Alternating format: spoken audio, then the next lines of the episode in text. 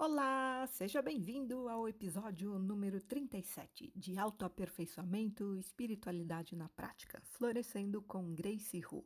O episódio de hoje é especial porque ele é a tradução de uma live em inglês apresentada pela Tiona Sanders no Instagram dela, o @confidentbestie. Ela me entrevistou para falar sobre um evento exclusivo que a gente faria alguns dias depois, chamado Quem está realmente no comando da sua vida? Em inglês, Who is really in charge of your life? Eu falei sobre livre-arbítrio, as forças inconscientes que criam a nossa realidade. Falei também um pouco sobre mim, sobre o meu trabalho e também respondi algumas perguntas que tinham sido enviadas pelos seguidores dela, em especial sobre astrologia. Olha, tem uma vantagem em você escutar essa minha versão em português da entrevista em inglês na live, porque você não vai ouvir o meu microfone arranhando no meu colar. Foi uma coisa que eu só percebi depois que eu ouvi a gravação da live. Na hora mesmo eu não percebi. Então, quer dizer, sinal de que o microfone é muito bom mesmo, né? Cada arranhadinha no colar pegou legal. Eu vou te poupar disso nessa versão traduzida para o português, tá bom? Aproveite. Mas no final das contas ficou a lição de não usar os dois microfones e colar ao mesmo tempo, né? Um microfone sensível, sinal de que é realmente muito bom. Porém, o papo foi bem bacana e com vários esclarecimentos, por isso eu resolvi compartilhar aqui no meu podcast. Espero que você curta. Aqui é a Grace, eu sou terapeuta há 19 anos, astróloga com mais de 30 anos de estudos e prática e também sou uma espiritualista independente. Eu ajudo pessoas motivadas pelo autoaperfeiçoamento a se tornarem seus próprios gurus e transformarem a sua realidade conscientemente. Como? Usando seus poderes internos ocultos, porque a causa de tudo na sua vida está dentro de você e para mudar os efeitos é preciso mexer na causa. Você quer entender certas situações na sua vida e mudar a sua realidade para melhor? Então fica por aqui e vamos conversar. Bom,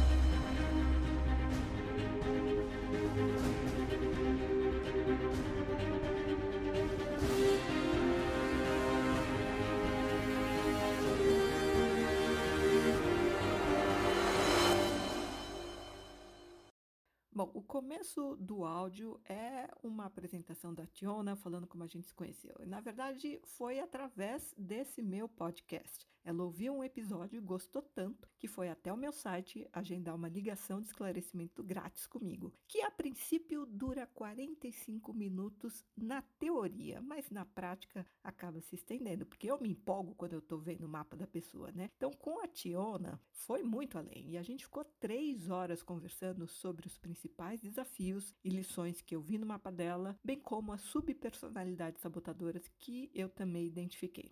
Depois disso, ela me convidou para uma collab, uma colaboração no podcast dela, em que ela fez perguntas sobre mim, sobre a minha trajetória e o meu trabalho, tudo em inglês, porque afinal de contas ela é americana, mora nos Estados Unidos e não fala nada de português. E aí, esse episódio para o podcast dela ficou tão bacana, né? Essa parceria foi tão legal que a gente resolveu dar continuidade organizando um evento que foi anunciado nessa live. O áudio original da live tá no meu podcast em inglês para quem quiser conferir que é o Self Improvement and Spirituality in Practice, que tem o mesmo conteúdo que você encontra aqui no podcast em português. E o link está na bio do meu perfil do Instagram em inglês, que é o @gracehu. Não tem o BR de Brasil no final. Então, aqui eu vou traduzir para você as perguntas e respostas dessa live. Olha que gentileza, hein? para quem não entende inglês, não perder esse conteúdo que ficou bem bacana no final tá bom? A Tiona começou pedindo para eu falar um pouco mais sobre mim e sobre o evento, que era basicamente sobre livre-arbítrio. A gente gosta de pensar que ele é livre, mas na verdade ele não é tão livre assim.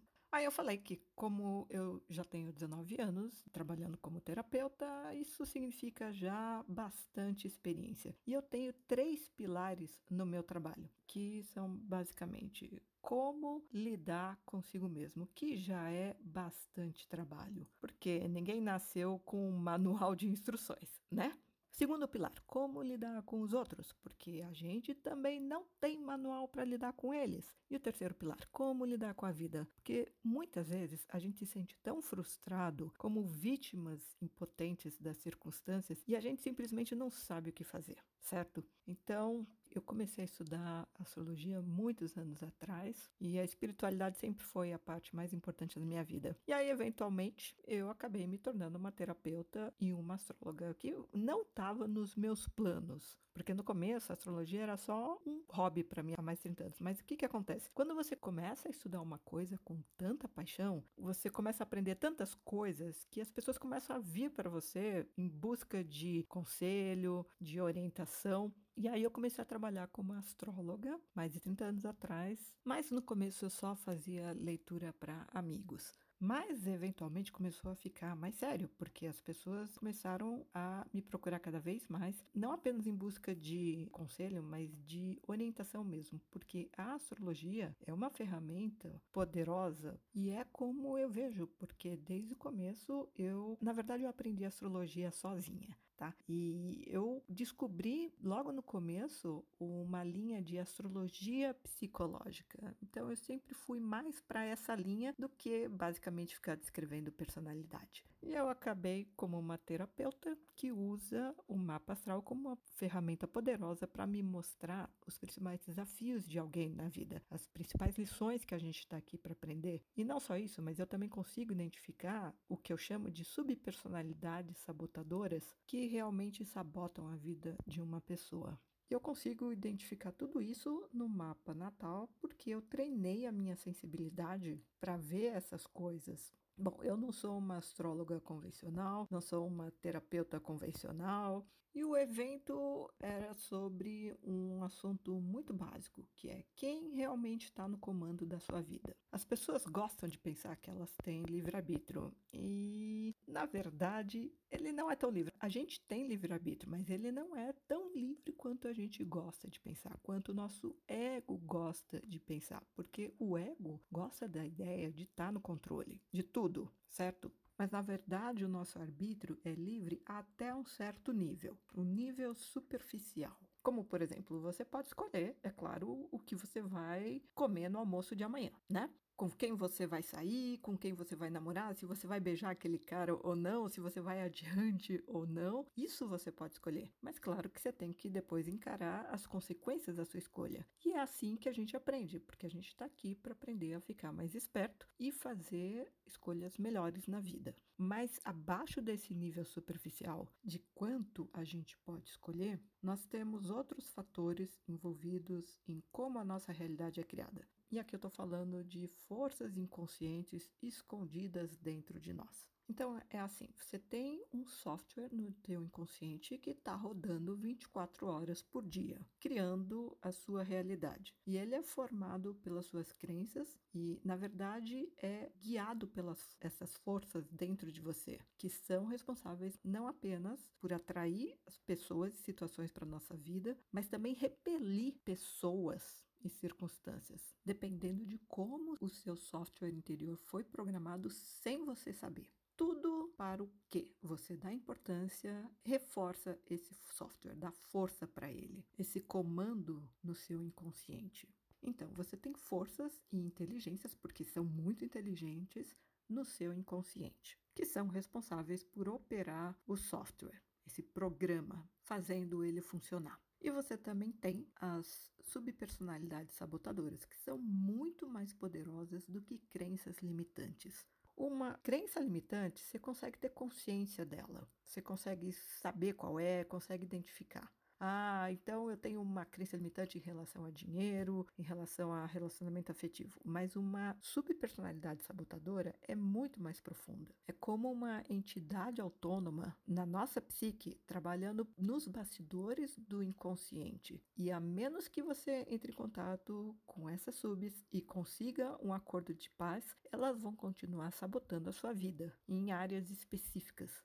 Mas na verdade, elas estão te protegendo, porque você não sabe como lidar com certas situações desafiadoras. Então, para te proteger de sofrimento, essas subsabotadoras estão evitando situações específicas na sua vida. Então, a gente tem esses níveis diferentes na nossa consciência que afetam como a nossa realidade é criada. Então, Veja bem, a nossa vontade não é tão livre quanto a gente gosta de pensar, a menos que você esteja totalmente consciente de si mesmo em termos de autoconhecimento. E autoconhecimento não é só sobre conhecer a sua personalidade. É muito mais profundo, porque na maior parte das vezes você tem medos interiores, medos inconscientes, e você tem também o que eu chamo de vozes exteriores internalizadas que vieram de fora, especialmente da família, quando a gente era criança, da sociedade, de professores, até de religião e da mídia também. Então, nós temos essas vozes exteriores que a gente aceitou porque nós demos valor a elas, nós demos importância a elas. E elas são parte do nosso software inconsciente. A forma como você reage instintivamente é, veja bem, se é instintivo, você não está pensando a respeito, certo? Você só age no seu piloto automático. Então, veja, o seu livre-arbítrio não é tão livre quanto você gosta de pensar. Você pode ser condicionado a pensar, sentir, agir e reagir de uma determinada forma. E é sobre isso que eu ia falar no evento que a gente estava antecipando nessa live. Apresentar esses fatores que realmente afetam o nosso arbítrio. Claro que você pode ter uma dose maior de arbítrio, mas depende de você ir para dentro e ficar consciente de todos esses fatores e gerenciar esses fatores. Aliás, aqui um detalhe: esse evento foi pago. As inscrições podiam ser feitas tanto no meu website quanto no da Tiona. Então, por isso que a gravação dele você não vai encontrar disponível nos nossos canais. Aí a Tiona veio com outra pergunta. O que me fez mergulhar fundo na espiritualidade quando eu era tão jovem?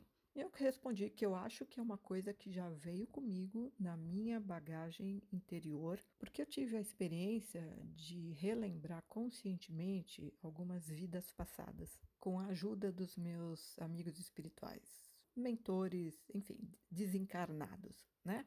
E em todas essas vidas passadas que eu relembrei, eu estava no caminho espiritual. Então foi natural para mim, nessa vida, continuar nesse caminho.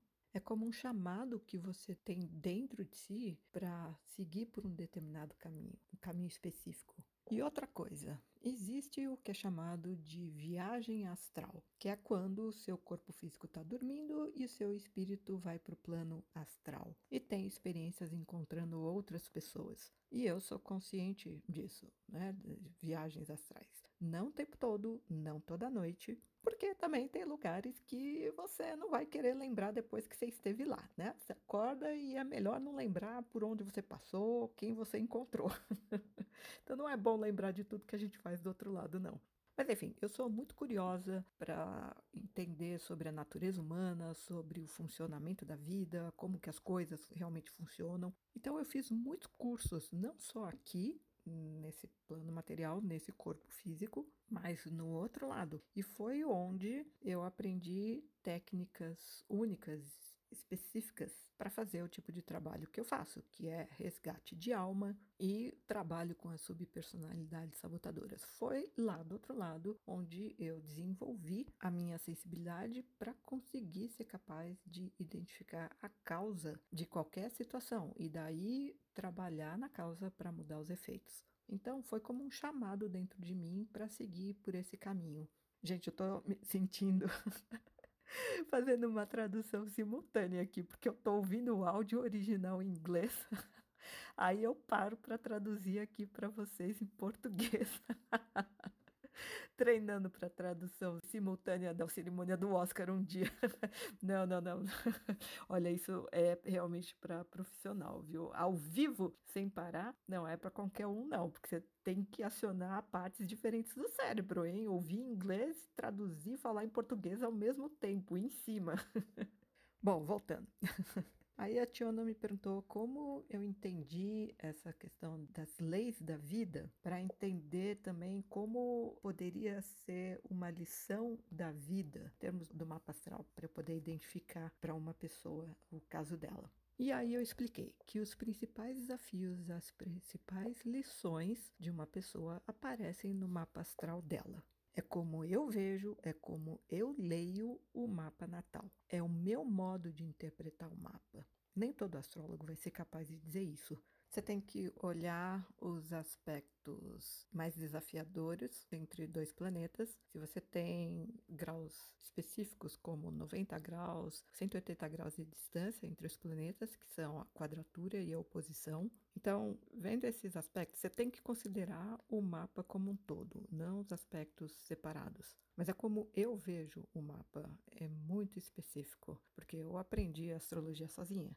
E aí a próxima pergunta foi por que eu entrelacei astrologia e espiritualidade, porque isso se alinha também com quem a pessoa é, quais são as dificuldades dela, seus pontos fracos. Eu respondi que a forma como a gente vê as coisas é baseada na nossa bagagem interior. Então, por exemplo, você pode ter dois médicos olhando o mesmo exame, ou raio-x, Cada um deles vai ter uma percepção diferente e talvez um diagnóstico diferente para o caso, certo? Então, o modo como eu vejo o mapa natal, para mim é muito claro e é por isso que eu ofereço ligações de esclarecimento grátis no meu site e a Tiona teve uma dessas ligações comigo. Eu só preciso olhar para o mapa e ele conversa comigo. Os símbolos conversam comigo e é imediato. Eu não preciso, por exemplo, de um tempo prévio para estudar o mapa astral. É realmente como ler as estrelas. Isso é uma habilidade que você pode desenvolver. É claro que leva anos e prática. E eu tenho que considerar também inspiração. Eu recebo muita inspiração de uma inteligência superior. E não me importa se é um amigo espiritual desencarnado, se é a minha alma ou se é uma fonte superior, não importa, porque a coisa mais importante não é o mensageiro, é a mensagem. E aí a Tiona fez um comentário sobre como poderosa é a astrologia em termos de a pessoa saber o que ela está fazendo da vida dela e superar certas coisas e a partir do momento que você tem essa postura, ela falou sobre as coisas serem previsíveis. E aí eu respondi que previsível em termos de que a maioria das pessoas não é consciente de quão poderosas elas são, em termos de desenvolver o livre-arbítrio delas. Então, se você não está usando 100% do seu livre-arbítrio, se você está agindo sendo condicionado a agir dessa forma, você se torna previsível. E assim fica fácil fazer uma previsão usando astrologia. Mas você tem o seu livre-arbítrio, você pode escolher diferente. Quer dizer, você só tem que aprimorar a sua consciência, expandir. Aí veio mais uma pergunta: quais os benefícios ou lições que eu tirei da astrologia aprendendo ao longo de todos esses anos? Se foi sobre aprender a respeito das lições da vida e como elas funcionam. E aí eu respondi que eu consigo ver o propósito principal de alguém para estar tá aqui em termos de quais são as principais lições que a pessoa está aqui para aprender. E a menos que ela aprendam as suas lições, elas não vão passar para o próximo nível. Elas vão continuar atraindo o mesmo padrão negativo e repetitivo na vida delas. Então, isso é muito útil quando eu estou trabalhando como terapeuta, porque o mapa natal é só um atalho para eu economizar tempo na terapia. Mas outra coisa que é muito útil para mim, pessoalmente, é que quando eu conheço alguém, eu só preciso olhar o mapa dessa pessoa para saber com quem eu estou lidando. E aí eu sei o que esperar. E aí a Tiona falou: é exatamente por isso que ela acha que eu sou diferente dos terapeutas convencionais, porque eles seguem um padrão, o que a sociedade diz a eles para fazer. E eu vou muito mais fundo do que isso. E é por isso que ela achou isso tão único em mim, porque eu ofereço um background lógico, realista, simples, e junto com a astrologia fica tudo alinhado. E aí eu acrescentei que também o meu trabalho é muito dinâmico. Eu não perco tempo, como semanas, meses, só ouvindo o cliente para conhecer a pessoa, ter uma ideia dela, das experiências passadas dela. Eu não preciso conhecer a pessoa. Até eu mencionei que a Tiona passou por isso, né? Porque eu li o mapa dela naquela ligação grátis. Eu não preciso conhecer ela. Eu consigo ver os seus padrões na vida. Eu consigo ver tudo. Eu simplesmente não perco tempo. Eu vou direto ao ponto. E uma vez que eu consigo identificar a causa de uma situação, e essa é a primeira coisa, identificar a verdadeira causa. Sim, você cria a sua própria realidade, mas na maior parte do tempo você não está consciente de como você está criando. Você não está consciente disso e como você pode criar de forma diferente. É importante, primeira coisa, identificar a verdadeira causa. Para mudar os efeitos, você precisa trabalhar na causa. E a segunda coisa, você precisa saber o que fazer e como fazer para trabalhar nessa causa. Isso é uma coisa que eu consigo fazer. Então eu vou direto ao ponto. Cada sessão comigo tem um bom resultado no final, porque eu não perco tempo. E aí a Tiona concordou, né? Eu não levo meses como outros terapeutas. E ela falou de alguns amigos pessoais dela que perguntam por que, que eu estou indo na terapia? Porque parece que eles estão falando com um amigo, não tem solução. É, e ela fala para os amigos, né? Eu entendo, porque leva meses, às vezes anos, para as pessoas realmente perceberem qual é o verdadeiro problema delas. Enquanto que eu, aqui, né, consigo fazer isso em nem 24 horas. E aí eu concordei, porque um processo regular, normal de terapia, não apenas leva meses, talvez anos, se o cliente tiver a fim de fazer a mudança interior. Porque se o cliente não quiser fazer nenhum esforço, esquece. O terapeuta não pode fazer nenhum milagre. Mas outra coisa, em geral, as pessoas pensam que terapia é cara e demora demais. Demora muito tempo para ver um resultado. Mas a questão é que pode ser muito frustrante. Por exemplo, eu estou pagando para falar o tempo todo e eu não tenho nenhum feedback do meu terapeuta. Eu quero um conselho. O que eu devo fazer? E isso pode ser frustrante. É como se você fosse ao médico com uma dor específica e o seu médico não tem ideia de qual é o seu problema, mas ele não vai te falar por orgulho, né? Ele vai te pedir tantos exames e ele não vai admitir, eu não faço a menor ideia do que você tem. Eu preciso de exames para ter certeza disso. E isso pode ser frustrante. E no final, o médico vai falar com outros médicos para ter uma ideia melhor, dependendo do seu caso. E você só quer que aquela dor suma, desapareça e não volte. É isso que você quer. E em terapia é a mesma coisa. Dor emocional, dor mental, qualquer tipo de sofrimento, com relacionamentos, com você mesmo, não importa, você só quer que aquele desconforto ou aquela dor suma. E aí a Tiona comentou que eu sei exatamente como consertar isso. Qualquer coisa. E aí eu concordei, só que a menos que você identifique a verdadeira causa, você não consegue mudar o efeito. E aí a Tiona comentou que é muito difícil para as pessoas entenderem a verdadeira causa por causa de todas as experiências que elas já tiveram. A gente chega tão longe que a gente fica preso nesse ponto em que a gente não consegue nem acessar essa informação porque a gente tem carregado esse personagem por tanto tempo e aí eu falei que eu tinha que acrescentar uma coisa, porque as pessoas geralmente pensam que a causa está fora delas. Elas culpam as outras pessoas, elas culpam as circunstâncias, culpam o destino, o karma ruim, azar, ou seja lá o que for. Mas a causa de tudo está dentro de você. Se é você que está recebendo os efeitos, é porque a causa está dentro de você porque se a causa estivesse em outra pessoa, ela estaria recebendo o efeito na vida dela. E aí a Tiona comentou que a gente não sabe quão poderoso a gente é, porque nós somos tão desconectados de tudo que a gente foi ensinado porque a gente vai vivendo um, dois, vinte anos em modo de sobrevivência. Por exemplo, você tem que fazer isso, você tem que ir para escola fundamental, ensino médio, ou seja lá o que for. E aí você chega na vida adulta e pensa: por que eu ainda tenho esses problemas, apesar de eu ter passado por todas essas coisas? E a vida não parece como a sociedade fez parecer. E aí você começa a questionar, e é quando você começa a ir para terapia e gastar dinheiro e você não acha as respostas.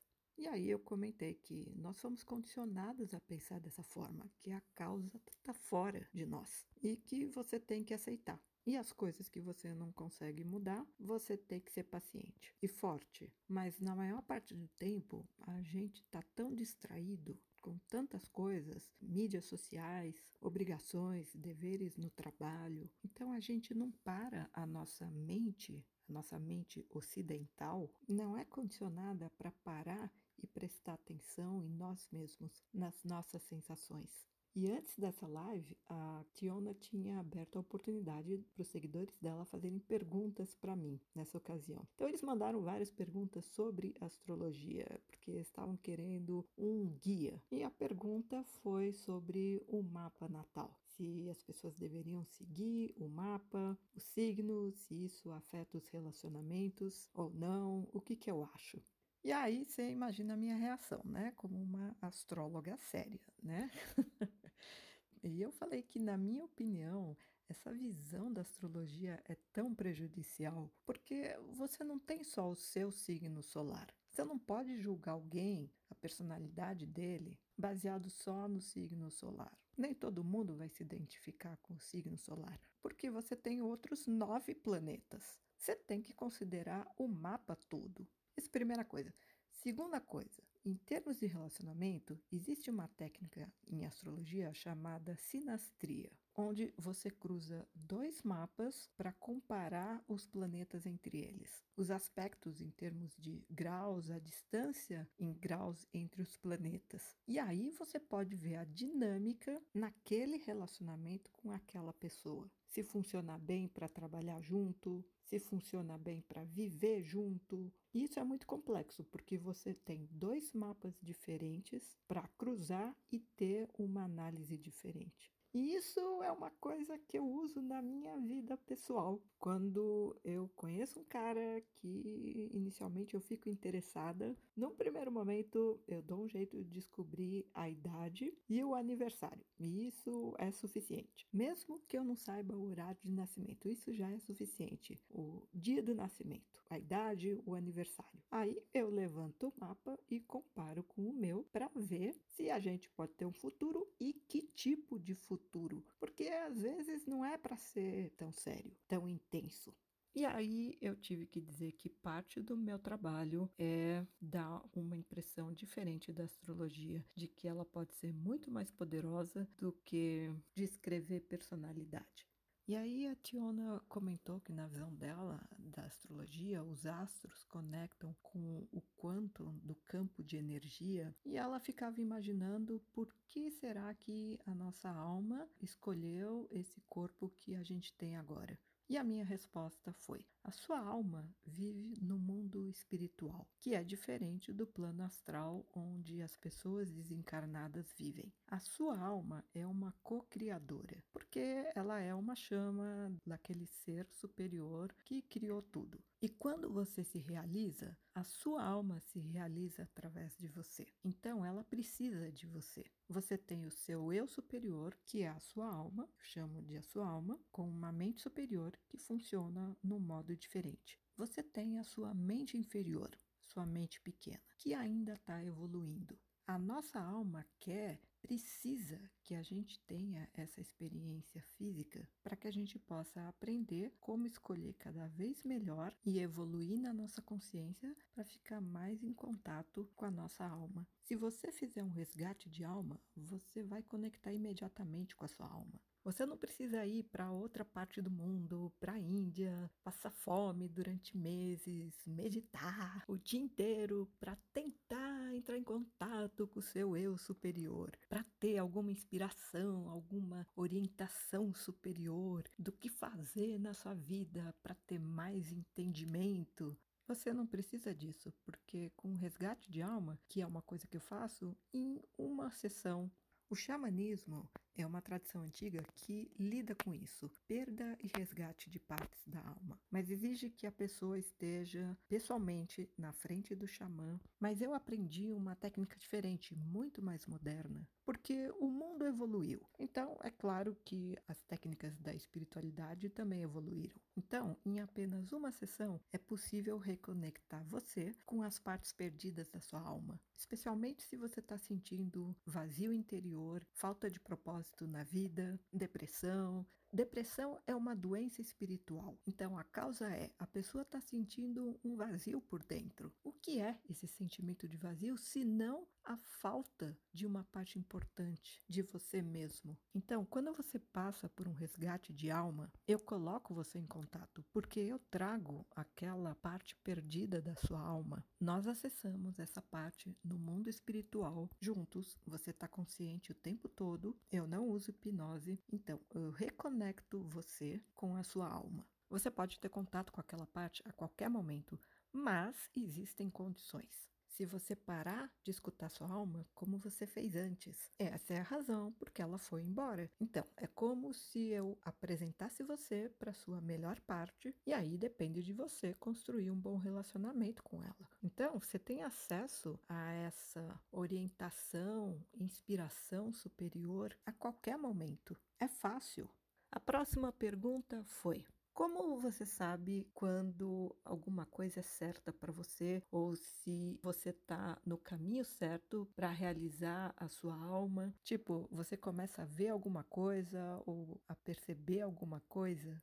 Bom, essa foi uma boa pergunta, porque a nossa alma fala com a gente através da nossa intuição. Mas se você for muito mental, muito racional, você não vai prestar atenção na sua intuição. Você pode até pensar que você não tem intuição, então, outra forma que a nossa alma encontra para falar com a gente é através de sensações no nosso peito. Quando as pessoas falam ouça o seu coração, não é na verdade o seu coração. Você tem a glândula timo atrás do seu coração. Esse é o centro da sua alma no seu corpo físico é como o botão para conectar com ela. E a sua alma fala com você através de sensações no seu peito. Se você pensar em fazer alguma coisa e prestar atenção no seu corpo, você pode sentir uma sensação boa ou ruim em relação àquilo. Quando você pensa em fazer alguma coisa, como quando a gente era criança e a gente sonhava em ser astronauta, ou professor, ou seja lá o que for, e só com essa ideia, quando você se sente fazendo aquilo, você sente essa excitação que vem de dentro de você. É a sua alma validando essa escolha. E aí a Tiona comentou que quando a gente é criança, tudo parece mais livre e agora ela sente que a gente é tão condicionado. E aí eu comentei que quando a gente é criança, a nossa mente ainda não está tão condicionada. Então a gente é mais espontâneo. Porque você vê uma criança pequena fala tudo que vem à cabeça. Eles não têm isso. São os pais da criança que ensinam a não se comportarem desse jeito, porque aí as pessoas não vão gostar de você, você não pode falar isso. A gente perde a nossa espontaneidade, a nossa sinceridade e começa a interpretar personagens como filhos, filhas, a gente interpreta um personagem como amigo, como namorada, namorado, como empregado, como chefe. Nós interpretamos personagens o tempo todo, porque nós aceitamos esse condicionamento para ser aceitos e gostados pelas outras pessoas.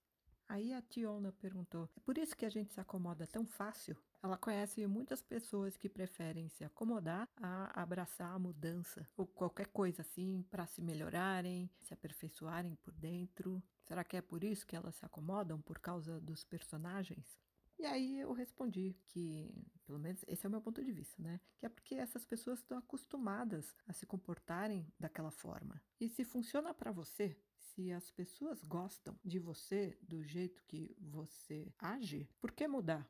certo? E as mudanças exigem esforço e o nosso ego não gosta de mudanças. E outra coisa, acomodação tem a ver com estar conformado, porque as pessoas ao seu redor, você cresceu com pessoas com um tipo específico de vida. Então, é normal para você pensar que aquela vida é ok. Se você quiser fazer diferente dos seus pais, isso exige muita coragem. E se você está acostumado a ter pessoas próximas de você, amigos próximos, tendo tipos específicos de situações frustrantes e até dolorosas, você pode pensar que isso é normal de aceitar e aí você se abre para aceitar aquele tipo de coisa na sua vida. Você não vai pensar diferente, tipo, eu mereço muito melhor, porque você pensa que aquilo é o normal para pessoas comuns. Então, celebridades extremamente ricas ou famosas, você pensa: ah, essas pessoas são privilegiadas, escolhidas por uma fonte superior, tão especiais.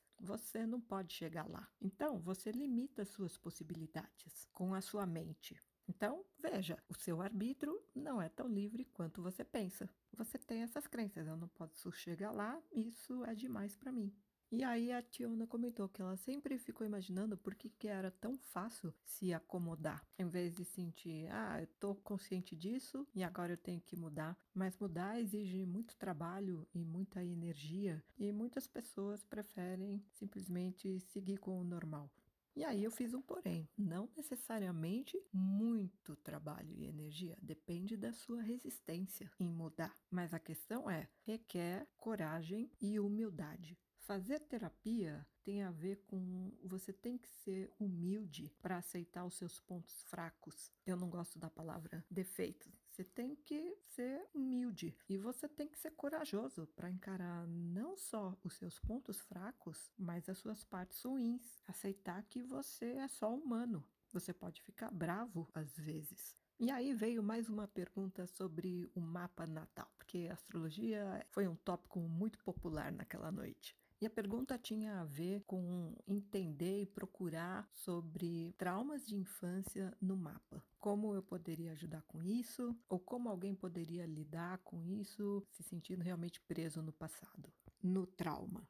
E aí eu tive que explicar uma coisa: que quando uma criança nasce, ela não é uma folha em branco. Nós temos bagagem interior. A gente vem para esse mundo, a gente chega nesse corpo físico com uma bagagem interior prévia, baseada em experiências anteriores. Isso não é uma crença para mim, isso é uma realidade. Reencarnação, vida após a vida, isso é uma realidade porque eu sou consciente do outro lado. Então, isso não é uma teoria para mim. Então, o lugar onde você nasce depende das suas condições interiores que atraíram aquelas circunstâncias. E elas tinham que ser assim de acordo com as suas necessidades de aprendizado nessa vida. Então, você nasceu no lugar certo, com as pessoas certas, de acordo com as lições que você tinha que aprender e o que você podia atrair com as suas condições interiores. Falando sobre trauma na infância, bom, essas circunstâncias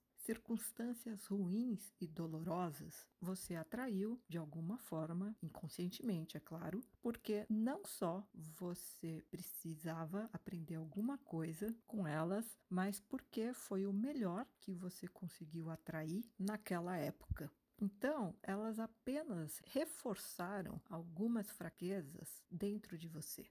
Do meu ponto de vista, que é muito específico e fora da caixa de terapeutas convencionais. O que as pessoas chamam de trauma, na minha opinião, é apenas o ego se recusando a crescer. Aceita a realidade, o que você conseguiu ser, e larga o sonho, como você gostaria que seus pais tivessem sido. É só o ego se recusando a aceitar a realidade. É isso que as pessoas chamam de trauma psicológico.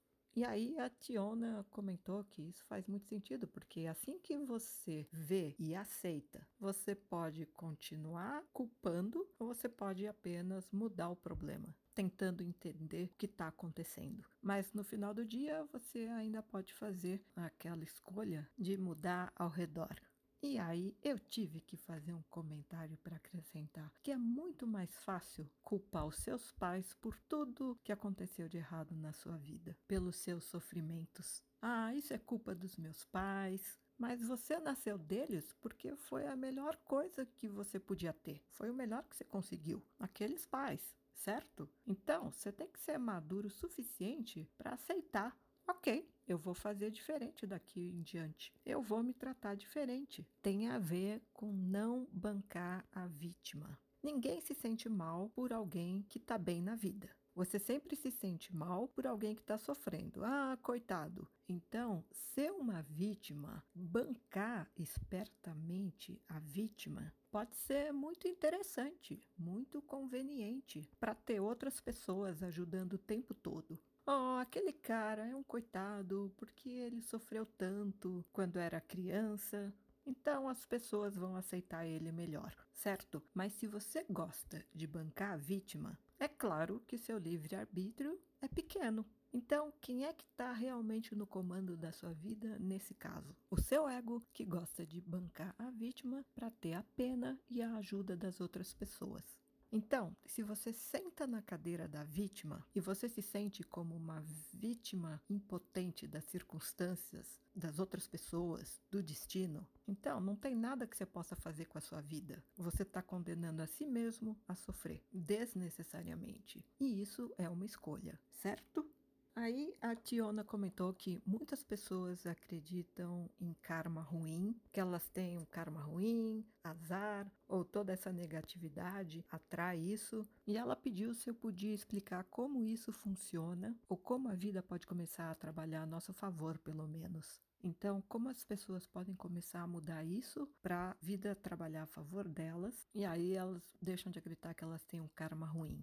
E a minha resposta foi: o significado original da palavra karma é ação, não ação e reação, apenas ação. E de jeito nenhum ação e castigo, punição. O significado original é apenas ação, mas é claro que para cada ação você tem um efeito, uma consequência causa e efeito, certo? Mas o ser superior que comanda o universo não é vingativo, não é sádico. Não existe ninguém, ninguém do outro lado, presta atenção nisso, tomando nota de tudo que você faz e fazendo anotações especiais para punir você eventualmente. Não existe isso. Isso é uma coisa da humanidade que é criado pelas religiões como um meio de controlar as massas, a multidão.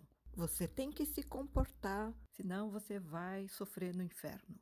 É isso. Então, o que as pessoas pensam que é um karma ruim, o que é karma? Na minha opinião, como nós entendemos o karma na nossa sociedade ocidental? Você tem esses padrões, esses padrões negativos, se repetindo constantemente na sua vida, certo? Não vamos chamar de ruins, porque eles podem ser bons, porque você tem uma lição para aprender. Então, as mesmas situações e pessoas negativas, desagradáveis, vamos chamar de desagradáveis. Situações desconfortáveis que você está sempre atraindo para a sua vida. Existe um padrão por trás delas. Você consegue identificar, ah, de novo? Isso na minha vida? Não acredito. Então, esses padrões que eu consigo identificar no mapa natal, eles significam um desafio, uma lição que você está aqui para aprender. Quando você aprende essa lição, você pode passar para o próximo nível. E você não vai atrair essas circunstâncias, aquele tipo de pessoa mais, porque você já aprendeu a sua lição. Então, não tem necessidade para você sofrer de novo. Então, o que as pessoas chamam de karma é apenas a repetição desses padrões, que tem uma lição que você precisa aprender. Aí a Tiona fez uma pergunta em relação às nossas forças interiores, se elas vêm junto com a nossa bagagem interior trazida de vidas passadas. E aí eu respondi que sim, que essas forças ocultas são parte da nossa constituição interior como espírito.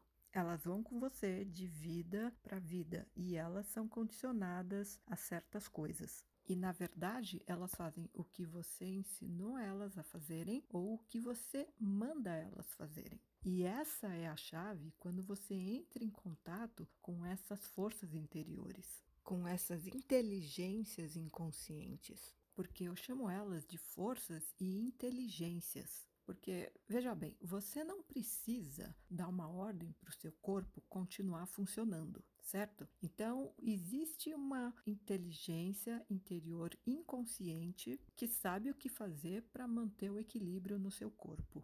Qualquer problema, qualquer questão de saúde revela que tem um conflito com essas inteligências interiores. Você está fazendo alguma coisa que elas não estão gostando então, existe como que uma batalha dentro de você. E os sintomas são como elas mostram que você está fazendo alguma coisa em conflito com elas. Elas estão trabalhando o tempo todo sem que você precise mandar nelas, dizer o que elas precisam fazer. Continue respirando quando eu comer alguma coisa, faça a digestão de tudo. Você não precisa se preocupar. Então, elas estão programadas como um software no seu inconsciente, mas elas fazem o que você manda elas fazer fazerem. Então, se você entra em contato com elas, se você sabe o que elas são, como elas trabalham, como elas funcionam, e esse é o assunto do evento que a gente anunciou depois da live.